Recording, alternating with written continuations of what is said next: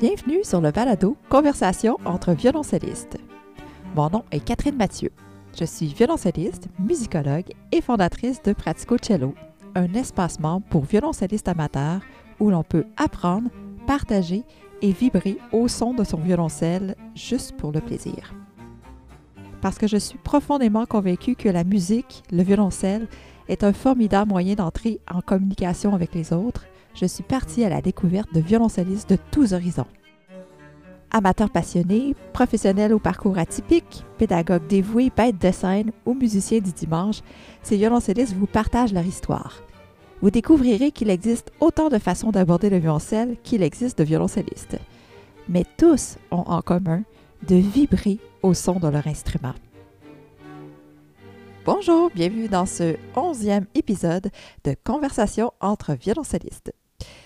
Aujourd'hui, je reçois Carole Trump, qui est une de mes étudiantes euh, en violoncelle depuis euh, un peu plus qu'un an, qui s'est lancée donc dans l'aventure au début de la soixantaine et qui nous parle euh, justement de son aventure, euh, de son expérience avec le violoncelle.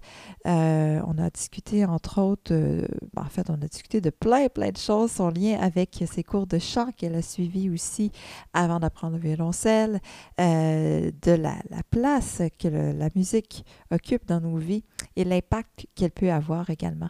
Bref, une conversation, encore une fois, très enrichissante avec Carole Trump. Alors, bonjour Carole. Bonjour Catherine. Merci beaucoup d'avoir accepté l'invitation sur le balado. Un plaisir. Alors, euh, pour mettre en contexte, Carole est mon élève depuis un an, un peu plus qu'un mm-hmm. an même. Mm-hmm. Euh, puis tu t'es jointe aussi à Pratico Cello il y a quelques mois. Donc, euh, un, apprentissage, projet de semi-retraite, retraite peut-être, en tout cas, pour plusieurs années encore à, à approfondir l'apprentissage du violoncelle. Euh, donc, on pourra parler de plein de choses ensemble, je suis certaine, mais avant toute chose, j'aimerais que tu me dises pourquoi le violoncelle? Écoute, euh, l'instrument, d'abord, j'adore la sonorité du violoncelle. Je, je, trouve, j'ai toujours trouvé que c'était la sonorité qui était la plus près de la voix humaine. Mm-hmm.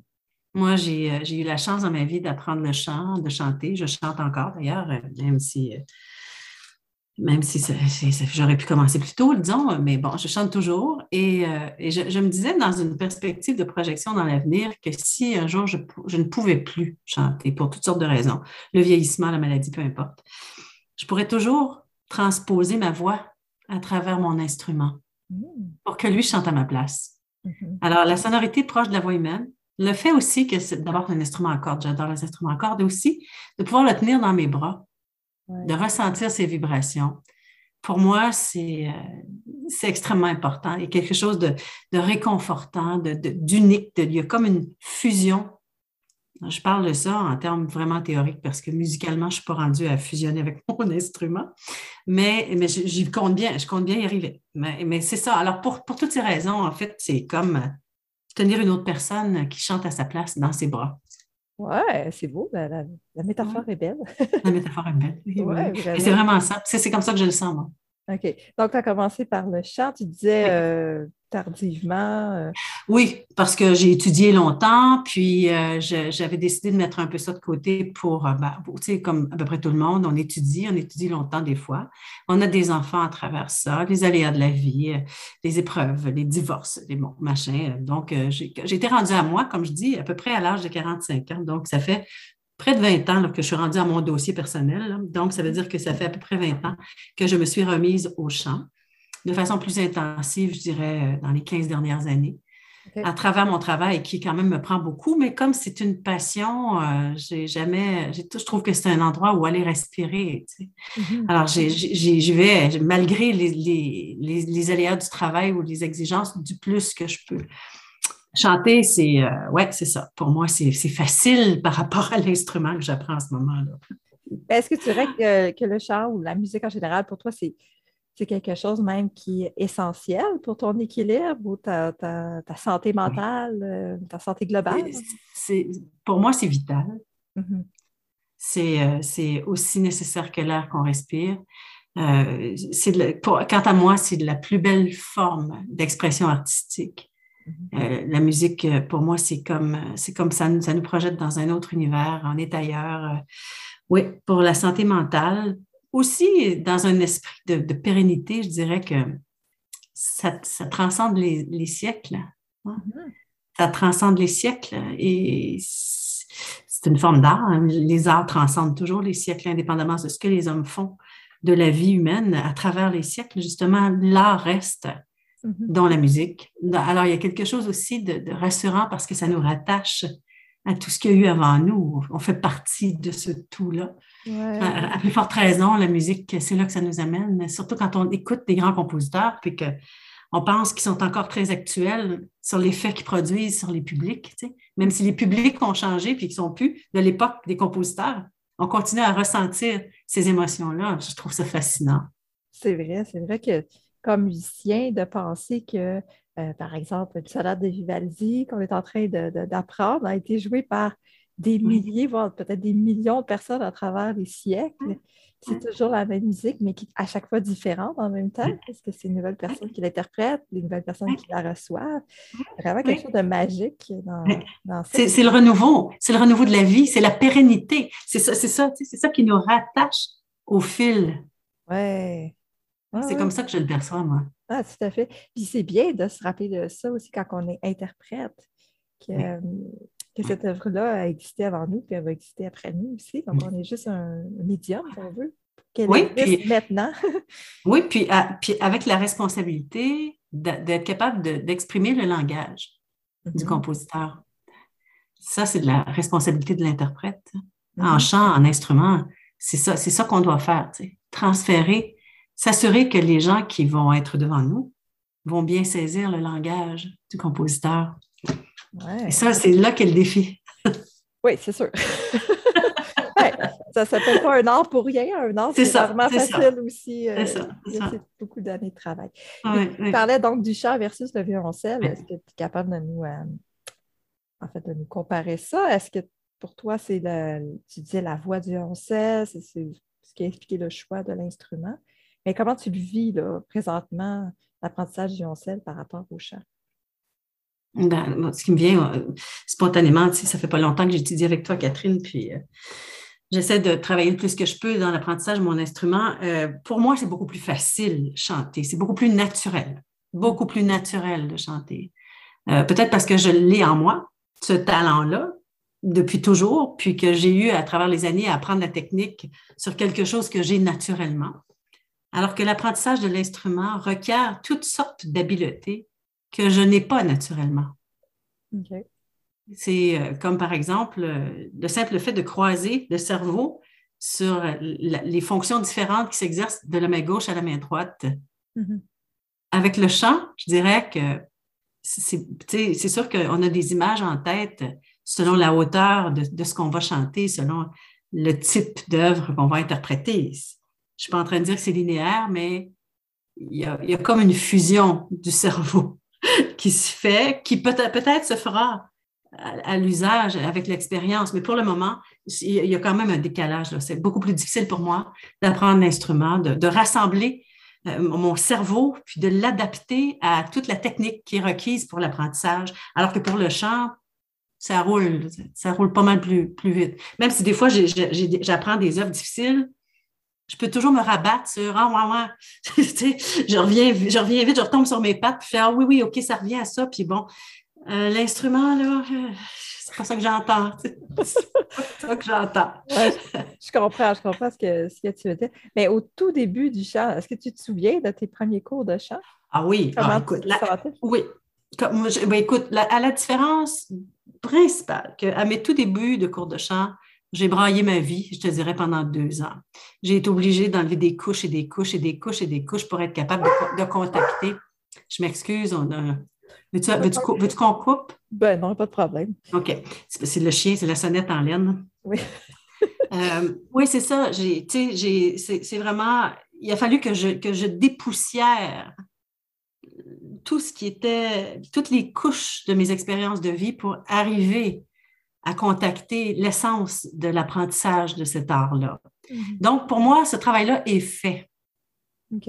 Ouais. Alors, j'arrive devant un instrument, peut-être pour certaines personnes, qui vont commencer. Tu sais, moi, je suis très émue quand je joue une note qui est belle. Là. Je suis très, très émue. Mais avant, quand j'ai commencé mes cours de chant, je l'aurais braillé pendant une demi-heure. Tu sais. Là, je vais ressentir l'émotion, puis je me dis, ah, c'est beau. Ah, c'est beau, je vais respirer dedans. Tu sais, l'émotion est complètement là, mais c'est nettoyé. Tu sais. Mm-hmm. Fait que oui, ça, dans ce sens-là, il y a une grosse différence. Mais, euh, mais, mais, ça demeure un art. Tu sais, c'est la même chose. Ouais, ben oui, c'est sûr qu'il y a beaucoup de parallèles à faire entre le chant et le, violoncelle. D'ailleurs, comme tu dis, euh, l'instrument est, une voix en soi, là, quand on le fait. Euh, il vibre, puis tu sais, il vibre, il, y a une telle musicalité de cet instrument-là. Sa voix est tellement belle, il, y a il y a de douceur, de la rondeur. C'est comme une voix, c'est comme une voix humaine. Ah, tout à fait. Vraiment... Ouais, Je pense que c'est ce qui explique aussi pourquoi l'instrument en particulier est si touchant. Tu sais, je ne connais pas grand monde, en fait, je pense qu'il n'y a personne, en moins qu'ils ne me le disent pas, mais qui ne sont pas euh, profondément touchés par le son du violoncelle. des fois, il y a des instruments qu'on préfère à d'autres, mais honnêtement, j'ai. J'ai jamais rencontré quelqu'un qui m'a dit Moi, le son du violoncelle m'agresse ou euh, c'est quelque chose que. Non, c'est ça. Non, c'est ça. Par contre, tu vois, par contre, tu vois, il y, y, a des voix, il y a des voix agressantes. Oui, oui, je peux comprendre. des timbres de voix. Euh, des timbres, c'est ça. Il y a des timbres de voix qui peuvent être agressantes. Euh, agressantes, pardon. Euh, ben, j'imagine qu'au violoncelle, c'est plus difficile parce que c'est comme plus grave.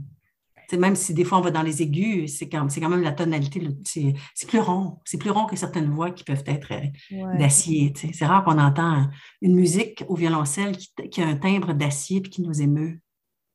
Pas, non. Pas facile. Oui, c'est pas ce qu'on ce qu'on entend de façon plus euh, standard de son violoncelle, euh, effectivement.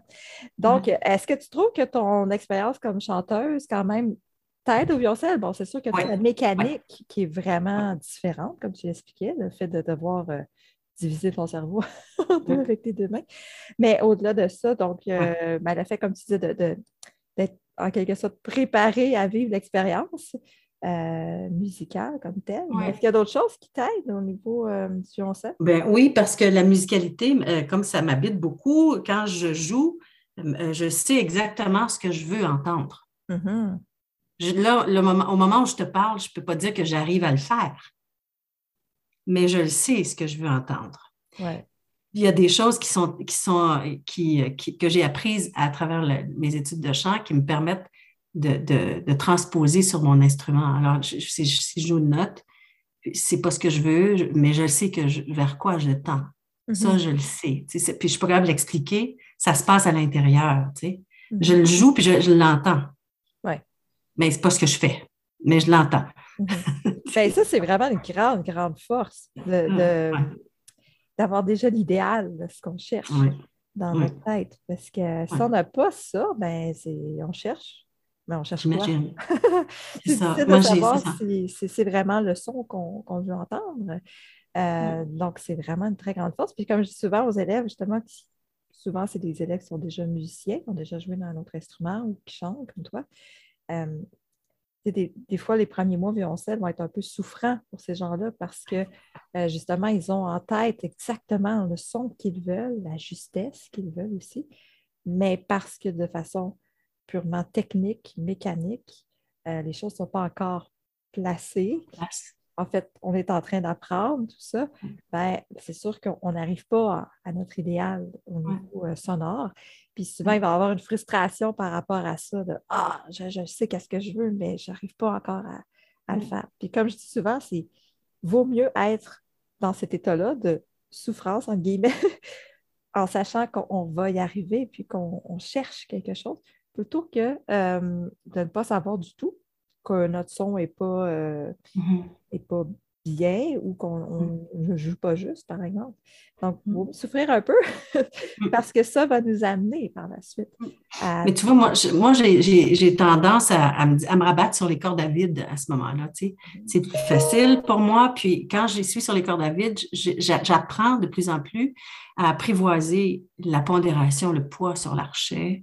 Je suis capable d'arriver proche de ce que je veux entendre, mais le répertoire est large comme ça. Là.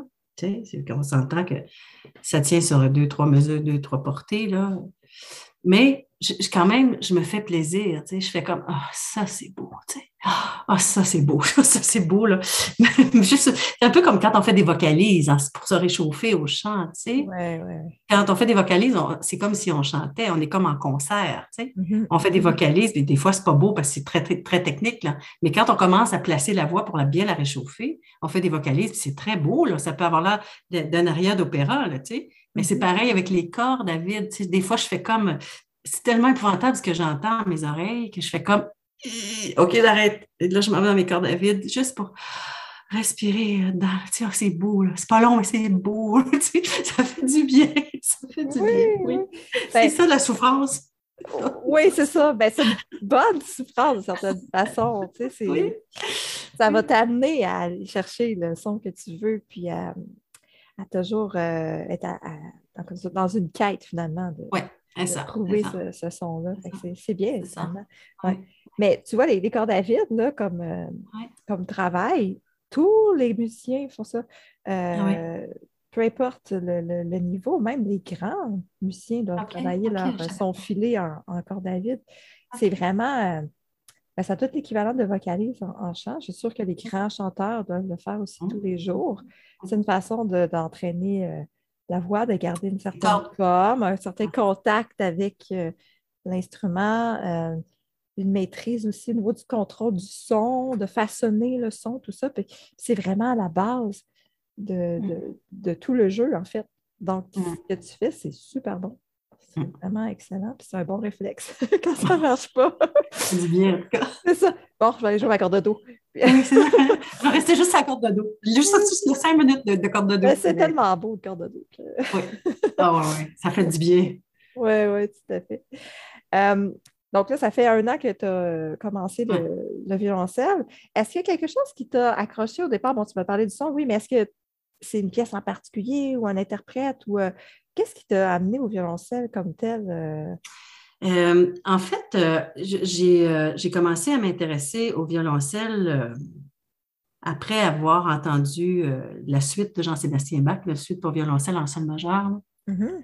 Ça, ça, comme, ça a eu un effet de. c'est comme si j'avais reçu, je ne sais pas quoi, dans, plein cœur. Je me suis assise, puis je l'ai écouté, puis j'ai fait ouf, moi, je veux jouer ça avant de mourir. Mm. C'est ça, c'est à peu près, là. Disons que l'ambition, l'ambition dépasse le maître. Mais bon, en tout cas, disons que c'est un. On, tend toujours vers la perfection. Alors, ça, ça a été comme. Il y a bien des années, quand j'ai entendu ça, ça a fait comme. Oh, moi, je veux jouer ça, tu sais. Et puis après ça, là, j'ai commencé à m'intéresser à. Quand j'assistais à des concerts, je voyais des concerts où il y avait des, violon, des violoncelles, bien entendu, ou en solo, m'intéresser à regarder, mais avec des yeux scrutateurs, tu sais vraiment tout ce que le violoncelliste ou les violoncellistes font ou faisaient. Vraiment la position, euh, comment ils bougent leurs doigts, qu'est-ce que l'expression qu'ils dégagent, la respiration, la façon de tenir l'instrument, euh, la façon de, de, la posture qu'ils ont au moment où ils jouent. la respiration euh, au niveau, le niveau, selon la hauteur de la note, vraiment tout, scruter tout, là, puis associer tout ça à la sonorité. Mm-hmm. et, là, quand j'avais comme fait euh, cette espèce d'exploration-là, j'essayais toujours de garder le contact avec le tout. C'était pas toujours des solos de violoncelle que j'entendais, c'était pas toujours des violoncellistes euh, solistes. Et je, trouvais que c'est un trip de gagne, tu sais. Oui, oui. puis, ça, ça, ça aussi, ça, ça me rejoint. moi, je suis une fille d'équipe. Moi, je mm-hmm. travaille avec des gens que j'adore, puis j'aime ça, la collaboration. J'aime ça, j'aime ça. Je trouve qu'on s'enrichit au contact des autres. Il y, a des, il y, a des, gens comme des instruments qui ont une autre sonorité, qui ont une autre expérience, qui ont une autre vibration. Puis quand on met tout ça ensemble, c'est super. C'est ça un peu que j'ai vécu quand je suis allée dans, le, petit, le petit ensemble mm-hmm. à l'automne dernier ça, ça, ça, me rejoint beaucoup. Fait que ça, c'est une autre caractéristique de l'instrument, je pense. Euh, je ne connais pas suffisamment les autres instruments pour pouvoir en parler, mais il me semble que ça, c'est vraiment un, instrument qui mène vers un, trip de gang. Oui, ben, c'est un instrument d'orchestre, c'est sûr, on sait. C'est ça. Euh, puis souvent, l'orchestre, on a un, rôle de soutien. Comme si on est à la base d'édifice, on maintient l'édifice avant d'avoir un, beau solo aussi qui arrive de temps en temps, ah, puis euh, on entend la section de violoncelle. Mais euh, c'est souvent quelque chose que j'ai remarqué chez les violoncellistes. C'est souvent des gens d'équipe, de, gang, qui aiment jouer ensemble, euh, vraiment, qui aiment partager aussi, échanger. C'est des, gens, des gens très sympathiques, finalement. Oui, c'est vrai. non, mais c'est vrai. Non, non, mais c'est vrai. Tu as absolument raison, Catherine. De ma courte expérience, j'ai toujours trouvé que les violoncellistes étaient des gens très sympathiques. Mm-hmm. Très, très sympathiques. Une belle gang qui accueille les, les autres. Puis je me souviens, l'expérience que j'ai vécue dans le petit ensemble, c'est de ne pas avoir senti de discrimination, tu sais. Même si j'arrivais, puis j'avais même aucune idée de ce qui était la première position au violoncelle, tu sais. Mm. Il n'y a personne qui a fait, oh mon Dieu, tu sais, tout le monde a fait, non, ouais, ouais, ouais, joue, joue, joue, t'es capable, tu sais. OK. mais c'est que, tu sais, donc, c'est vraiment une, une, espèce de, de je dirais, c'est comme une culture d'humilité que j'ai retrouvée là, tu sais, qu'on retrouve un peu moins peut-être chez d'autres instruments, ou en tout cas moins chez d'autres chanteurs, ça c'est sûr. Oui, ben, je pense que ça, ça, s'explique par le rôle justement qu'on a dans un ensemble. Euh, on n'est pas en vedette la plupart du temps, on est vraiment comme pour soutenir l'équipe. Donc, on ne veut pas avoir quelque chose qui transparaît dans notre façon d'être après. Euh, parce qu'on Puis je trouve ça beau, je trouve ça beau, moi, 10-12 euh, personnes qui s'installent avec un immense instrument. Tu je trouve il y a quelque chose de beau là-dedans. C'est beau. C'est comme. Moi, moi, la première fois que j'ai allé chercher mon violoncelle chez le luthier, j'étais tellement fière, là. Tellement. J'ai éprouvé une telle fierté d'avoir cet instrument-là à la main en me disant c'est mon violoncelle, c'est moi, c'est à moi. Mm-hmm. Je marchais, je descendais les marches, je m'en allais vers mon auto. J'étais fière. Là. Je, je, sais pas, c'est dur à exprimer. Là. Je, je sais pas, un contentement, une fierté fait que mhm. quand je vois plein d'instruments comme ça s'installer sur une scène, ça vient me toucher. C'est comme s'il y avait différents personnages sur une scène de théâtre. Chacun a sa personnalité. Puis moi, ça, ça, me parle beaucoup. Tu sais, je trouve ça, je trouve ça riche. Oui, oui, tout à fait. Ben, faire de la musique euh, avec d'autres personnes, pour moi, souvent, c'est un des plus grands plaisirs euh, dans la vie. C'est de construire quelque chose de plus grand ensemble qui nous dépasse, tu sais. Euh, c'est ça, c'est ça. C'est vraiment ça qui est magique avec la musique d'ensemble, peu importe l'instrument ou même en, chorale, en chœur aussi, ça va être le même genre de... Oui, oui, c'est ça. En fait, c'est le principe d'Aristote. Hein, le tout est plus grand que la somme des parties. Hein. Exactement, c'est ça. C'est ça, qu'on sent quand on fait de la musique d'ensemble. Puis c'est très puissant comme, euh, oui, oui. comme expérience, vraiment. Puis c'est presque une drogue, je trouve. On peut, on peut le revivre. Mais moi, je suis certaine que ça, ça, nous, permet de sécréter des endorphines. C'est ça qui est, c'est ça la drogue, c'est ça, tu sais. Mm-hmm. Ce plaisir-là qu'on ressent, qui, est plus grand, on a l'impression qu'on ne touche plus à terre quand on marche après, tu sais. Oui, oui, c'est ça. Ah non, c'est vraiment, on n'a pas besoin de se convaincre l'une ni l'autre. ah non. ce plaisir-là, c'est ça. Euh, je demandais si tu avais des coups de cœur à partager aux, euh, aux, auditeurs. Euh, oui. Moi, j'ai en fait euh, les coups de cœur que j'ai, j'ai je tiens beaucoup à avoir des coups de cœur ici au Québec. Pour moi, c'est important parce que je trouve qu'on a des musiciens extraordinaires de plus en plus au Québec. Il y a trois personnes que j'aime, que j'adore entendre et voir jouer. Euh, bien entendu, Stéphane Tétrault. Oui. Bien entendu, euh, Noémie Raymond Frizet. Oui. Et j'aime bien Dominique Beauséjour-Ostigui. Oui. Ce sont des, des interprètes pour moi, m'ont permis de donner encore plus de sens à, cet instrument-là qui est le violoncelle. Je les trouve, je les trouve beaux à regarder, ils sont inspirants, ils sont bons, ils, sont humbles, ils sont accessibles, ils mm-hmm. sont gentils, ils, sont près du public. Je les ai vus souvent en prestation solo. Ils communiquent avec leur public. Ils ne sont, ils sont pas derrière une image, derrière un gros ego, puis Dieu sait que sont tellement talentueux qu'ils pourraient, loger là facilement. Mais non, ils restent accessibles. Euh, leur musique est belle, est teintée de sensibilité.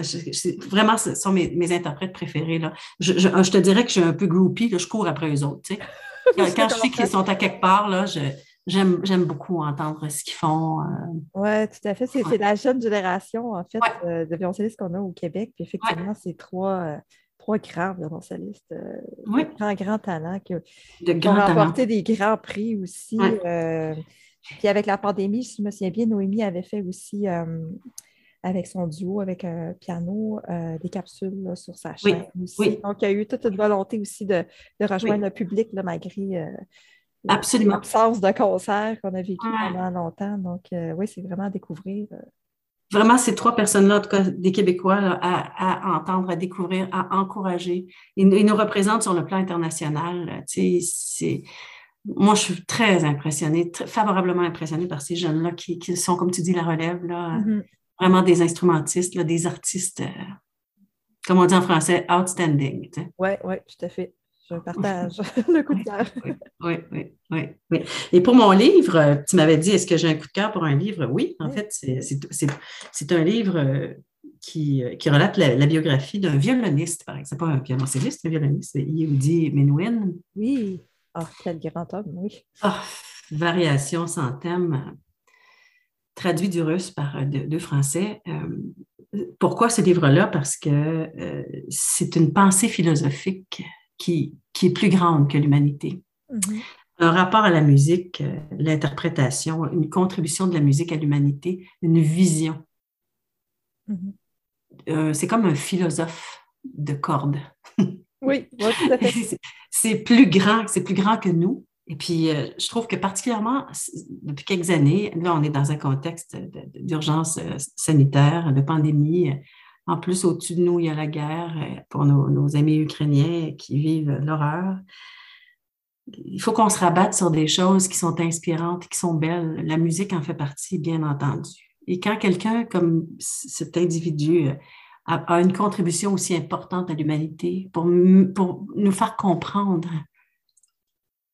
sa, vision et, son, sa, sa, compréhension des grands compositeurs, et qui met ça dans des mots où on comprend la fluidité de la rédaction de la musique de Bach. On le voit sur une, partition, c'est d'une complexité, en même temps d'une clarté, d'une fluidité. On voit les mouvements, on voit la clarté, les différences de voix. On voit que tout fait partie de, que tout ça, à l'unité, fait partie d'un tout.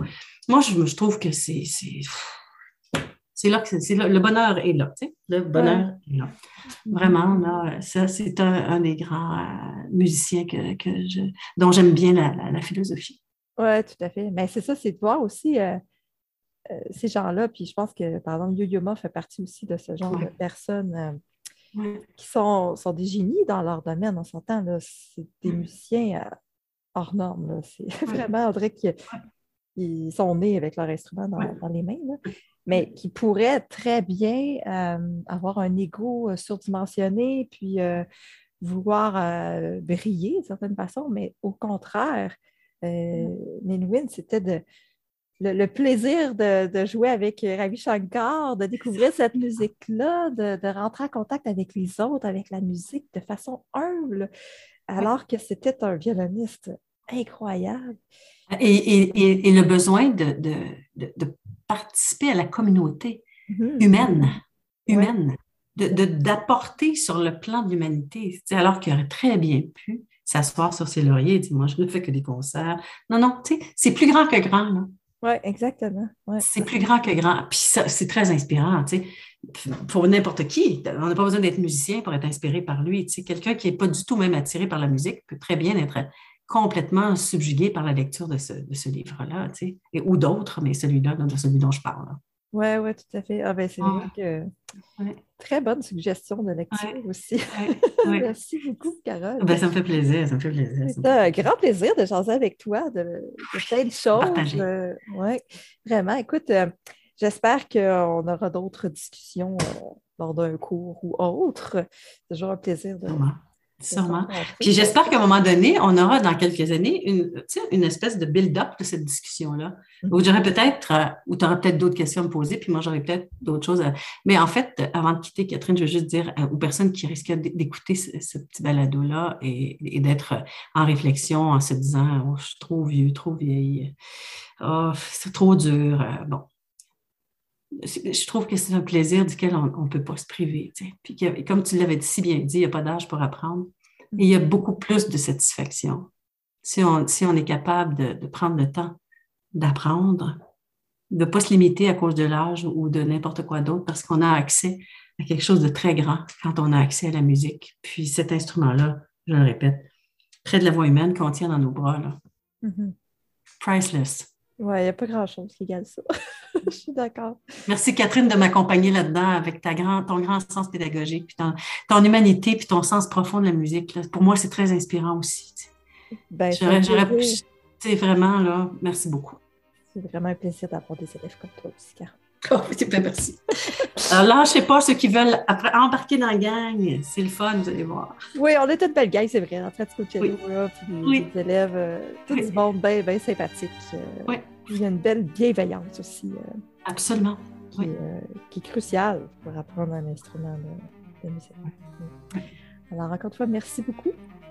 Merci à toi. À bientôt. À bientôt. Salut. bye. bye. Merci beaucoup pour votre écoute. Si vous avez aimé l'épisode, n'hésitez pas à laisser votre appréciation sur la plateforme de votre choix. Si vous êtes violoncelliste amateur, je vous invite à vous rendre au www.praticocello.com pour pouvoir télécharger des ressources gratuites, lire des articles de blog et avoir les liens directs pour la chaîne YouTube et le groupe Facebook de Pratico Cello. Si vous êtes violoncelliste, professionnel ou amateur et que vous aimeriez venir parler de votre parcours, de ce que le violoncelle représente dans votre vie, écrivez-moi à info.praticocello.com. À bientôt!